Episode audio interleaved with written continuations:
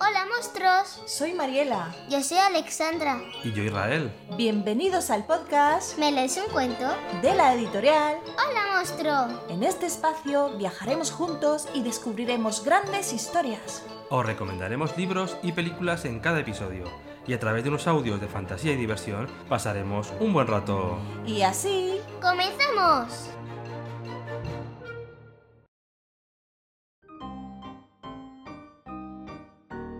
Hola, hola. Os saluda Israel. Hoy tenemos uno de aquellos libros que nos encantan. Fuimos a por él por lo curioso de su producción. Y por qué no decirlo, por su portada. Los amantes de los libros sabréis a lo que me refiero. Cuando un libro está bien editado, se nota. El libro de hoy es Los tres hermanos de oro, de la autora Olga de Dios, editado por Nube de Tinta, un sello editorial de Penguin Random House, y está recomendado a partir de 8 años. Pero si el niño o la niña es muy lector, a partir de 7 años se puede leer. Con Alexandra lo hicimos así.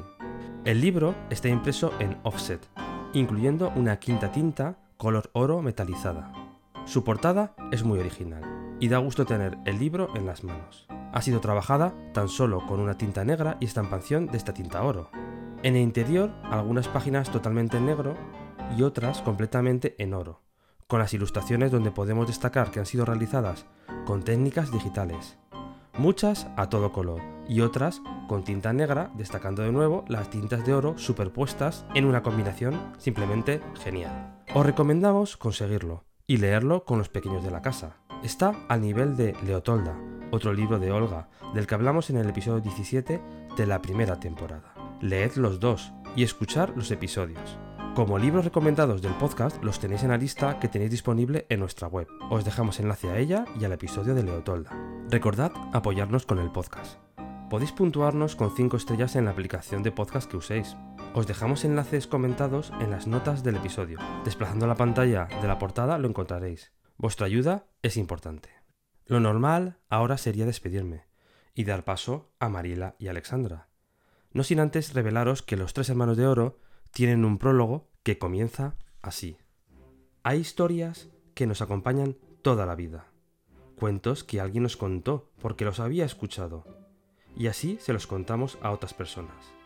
Algunos los convertimos en libros para poder tocarlos y olerlos. Uno de estos cuentos se titula La gallina de los huevos de oro. Si no lo conoces, te lo cuento. La gallina de los huevos de oro. Érase una vez, en otro tiempo, cuando soplaba más el viento, un granjero feliz que a sus gallinas daba maíz. Llegaron tiempos duros, de días muy oscuros. El granjero maíz no tenía y por ello mucho sufría. Una mañana ocurrió algo sorprendente. Una gallina puso un huevo diferente. Era un huevo de oro, brillaba como un tesoro. El granjero lo vendió y su situación mejoró. Otro huevo puso la semana siguiente y también era diferente. El granjero más cosas consiguió y a la granja regresó. A la tercera semana, el granjero atento esperaba que llegara el momento. La gallina puso un tercer huevo. Grande y dorado era el nuevo. El granjero muchas más cosas obtuvo, salvo la paciencia, que no retuvo. Quiso descubrir la mina, abriendo en canal a la gallina.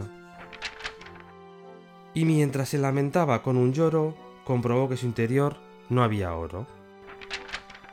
A continuación podemos ver el diagrama de los elementos que encontró en el interior de la gallina, que si el cerebro, la tráquea, los pulmones, el riñón... Bueno, os podéis imaginar. Y así termina esta historia, de la gallina de los huevos de oro, que a mí me contaron. Cuando termina un libro, escribimos fin. Ese final muchas veces nos abre las puertas a la imaginación y se convierte en un nuevo comienzo. Eso me ocurrió a mí con este cuento. Me hizo imaginar qué pasaría con estos tres huevos que acabaron en lugares muy distintos del planeta. Si queréis, te lo cuento. Los tres hermanos de oro continúa así.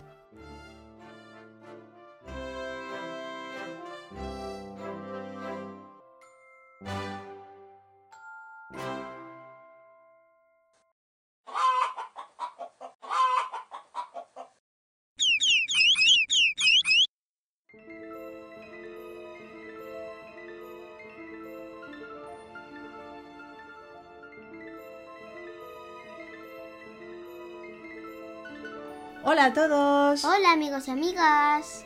Si os gusta la historia de la gallina de los huevos de oro que os ha contado Israel, ¿os habéis preguntado qué ha pasado con los huevos de oro de la gallina? Hoy os contaremos una historia donde Olga de Dios nos dice que estos tres huevos de oro acabaron en lugares muy distintos del planeta. Y bueno, como decimos siempre, Alexandra, Esta historia comienza así, los tres hermanos de oro de Olga de Dios.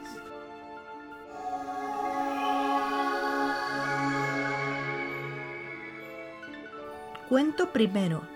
Empezamos con Helio. Helio nació del primero de los tres huevos de oro. Fue a parar a un lugar con gran riqueza natural, donde todos se conocían y se saludaban por su nombre. Helio era muy feliz. Allí aprendió a convivir y a disfrutar de los recursos locales, integrado en su entorno. Sus vecinos le enseñaron a amar la naturaleza, a cuidarla y a tomar de ella lo necesario con responsabilidad. Muy bien, ¿eh? Sí, Además, qué chulo. en ¿eh? esta página hay un... ¿Cómo se llama este animal con cuernos? Esto es un... Jabalí. un jabalí, eso es. Un erizo, un conejo y el hermano de oro. Aunque yo soy de oro, eso nunca les ha importado a los demás. Lo aceptan como es. Sí. Con el paso del tiempo, el clima cambió en aquel lugar. El sol brillaba con demasiada fuerza y dejó de llover. Por las noches descargaban terribles tormentas eléctricas y los rayos provocaban incendios que quemaban los árboles y ahogaban a Helio. El cambio climático hizo desaparecer los recursos naturales, por lo que a Helio cada día le resultaba más difícil vivir allí. Pobrecito. Todo gris y el de oro. Sí, ¿no? Y no, están los árboles totalmente quemados, Sí. Y, y algunos cortados. Algunos cortados. Los habitantes del lugar comenzaron a marcharse y se vieron obligados a recorrer muchos kilómetros. Caminaban sin saber qué les esperaba ni cuándo encontrarían un lugar mejor, pero con la esperanza de hallar donde poder vivir como lo habían hecho hasta entonces. También aparecieron seres que nunca habían visto.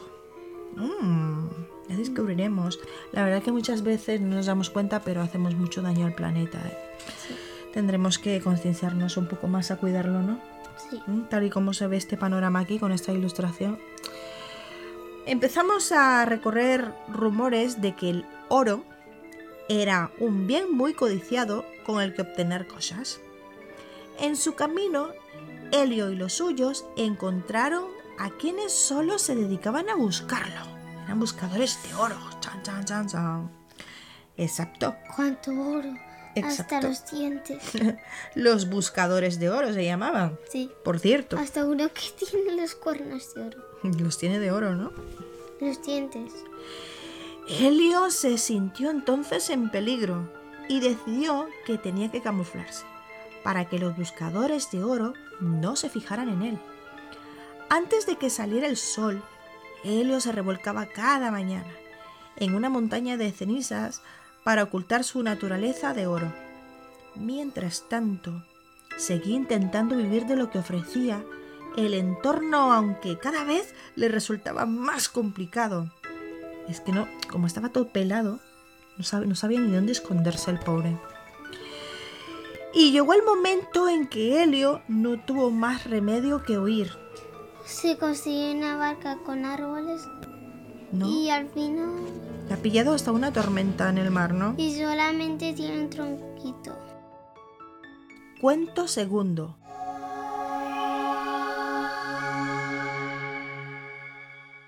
¿Cómo se llama el cuento segundo? Martín. Que es el segundo huevo, ¿no? Sí. ¿Sí? Martín nació del segundo huevo de oro, que fue a parar a un lugar donde pudo recibir formación académica. Así Martín se convirtió en el más creativo de los tres hermanos y desde muy pequeño mostró grandes aptitudes para las artes. Practicaba muchas disciplinas y, toda, y en todas ellas destacaba. Mm, era muy inteligente, parece, ¿eh? y muy disciplinado. A los tres años, Martín ya era un gran pianista. Componía sus propias obras y reproducía esculturas clásicas. ¡Hala, que bien tocaba! Y madre mía, qué escultura más grande y qué bien hecha. Parecía un piojo la de la escultura, de lo enorme que la había hecho. Siguió creciendo y formándose hasta llegar a ser un intelectual. Martín reflexionaba de manera crítica sobre la realidad y con su creatividad podía desarrollar muchas ideas. Pronto supo que la pintura sería su mejor medio de expresión. Después de mucho trabajo, consiguió plasmar con colores sus inquietudes. La existencia de ser, la convivencia intercultural y la defensa de la paz en el mundo. O sea, que él con todo lo que iba dibujando expresaba lo que pensaba, ¿no? Sí. ¿Sí? Eso es como papá. Por ejemplo, pienso eh, que es muy buen dibujante, dibuja un dibujo donde está dibujando y piensa que es buen dibujante. Claro. Y con cada dibujo demuestra, eh, él se expresa con su arte, ¿no? Con lo que dibuja, con las ilustraciones, con lo que hace, ¿no? Sí. Es su manera de expresarse. Llegó el momento en que Martín se sintió preparado para mostrar sus obras al público y buscó cómo hacerlo. Visitó a un marchante de arte que rápidamente se interesó por su obra. En poco tiempo, su trabajo alcanzó mucha repercusión y en todas partes se le conocía como el pintor de oro. Su fama llegó a ser tal que la gente esperaba días y días para ver sus exposiciones. ¡Hala! Unas colas enormes, ¿eh? ¿Cuánta gente? Bueno, en vez de gente, animales. Animales, claro, todos eran animales, tortugas, liebres, caballos, todo. Renos, lobos, conejos, tortugas, hormigas, ranas. Además que la expo esta, el museo, tiene forma como de un barco, ¿no? Sí. Y la bandera, mira. Ha puesto una bandera con su imagen. ¿Qué te parece? El público quedaba tan deslumbrado por su obra que tenían que utilizar gafas de sol para contemplar sus pinturas. De tanto que brillaban, madre mía. Pero nadie le preguntaba por sus ideas, ni por el contenido de su trabajo. Tan solo se interesaban por su apodo. El pintor de oro. Cuando Martín alcanzó el máximo reconocimiento mundial, descubrió que todo lo que pintaba se convertía en Oro. y que eso era lo único que el resto del mundo veía en su trabajo. El oro, la codicia de la gente, ¿eh? Madre mía. Entonces Martín se sintió incomprendido. Cayó en una gran depresión y dejó de pintar.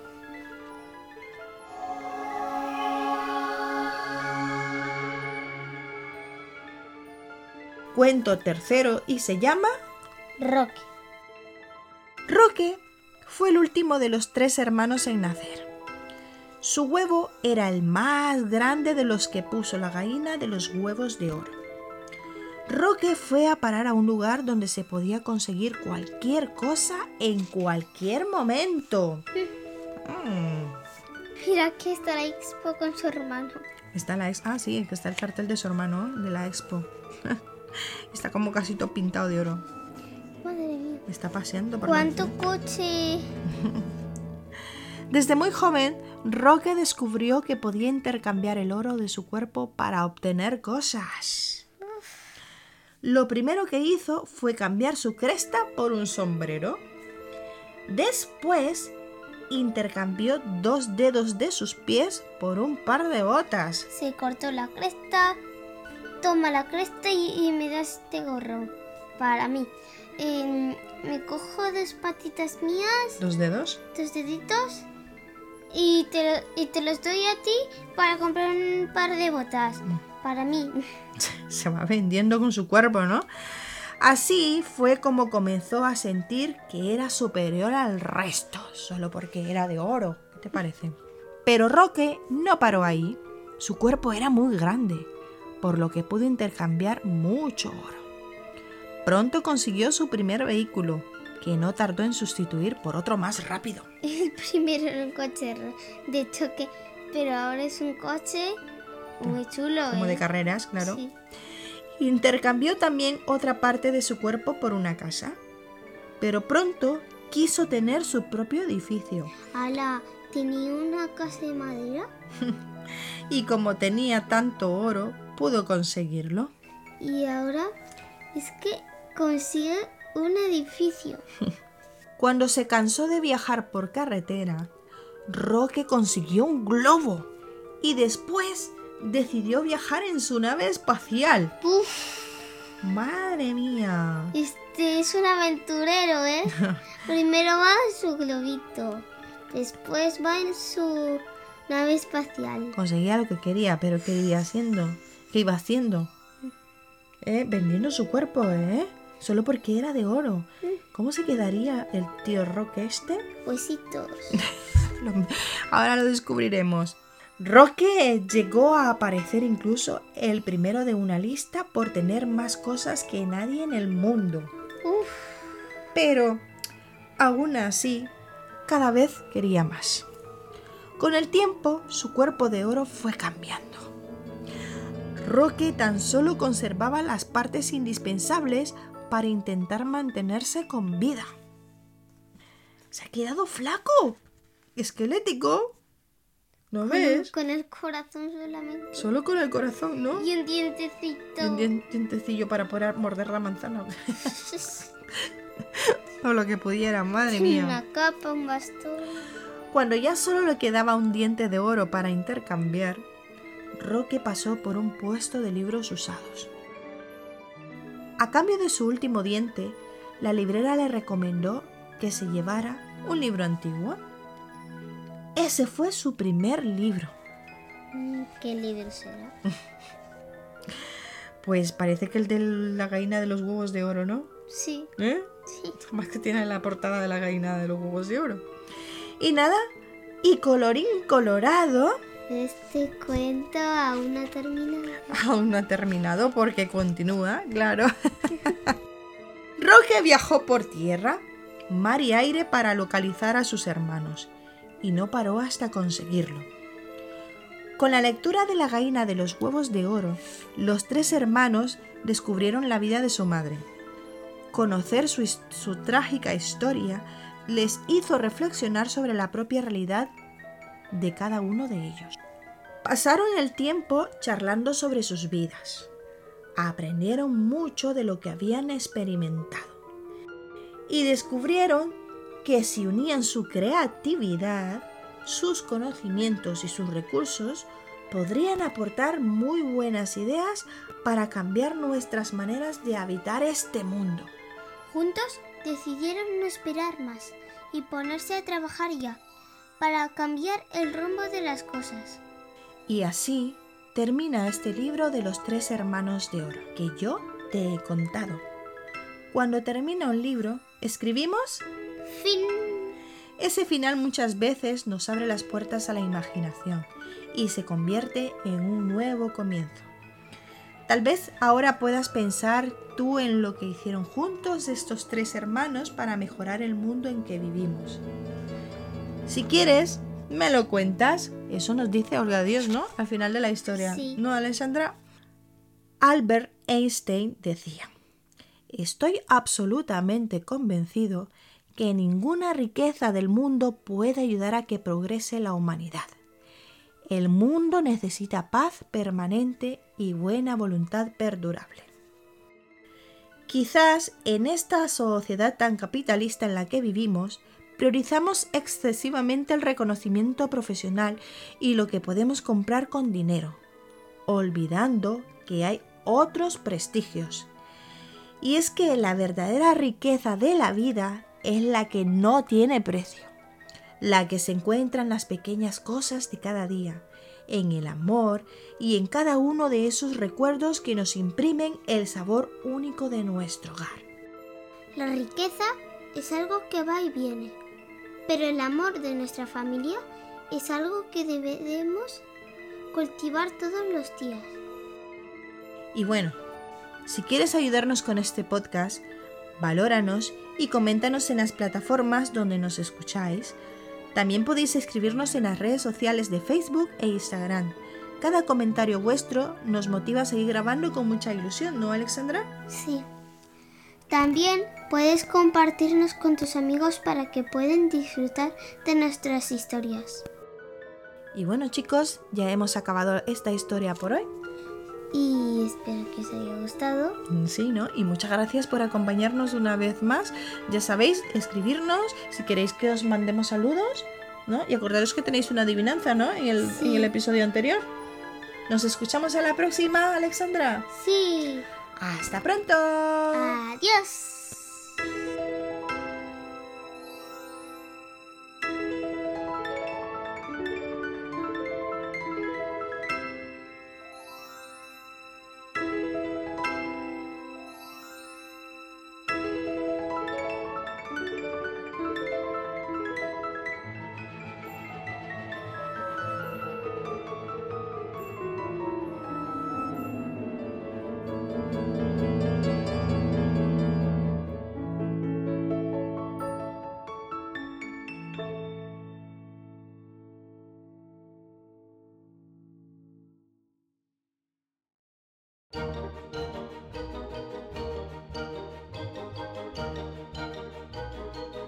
Si os gusta el podcast y queréis contactar con nosotros para que os saludemos O leemos vuestro libro preferido, escríbenos a melesuncuento.com y os responderemos lo antes posible. Podéis ayudarnos con la producción de este podcast haciendo clic en los enlaces de cada episodio.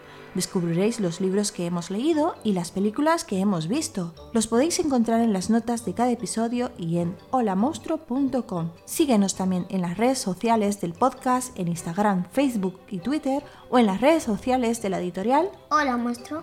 Hasta pronto. Adiós.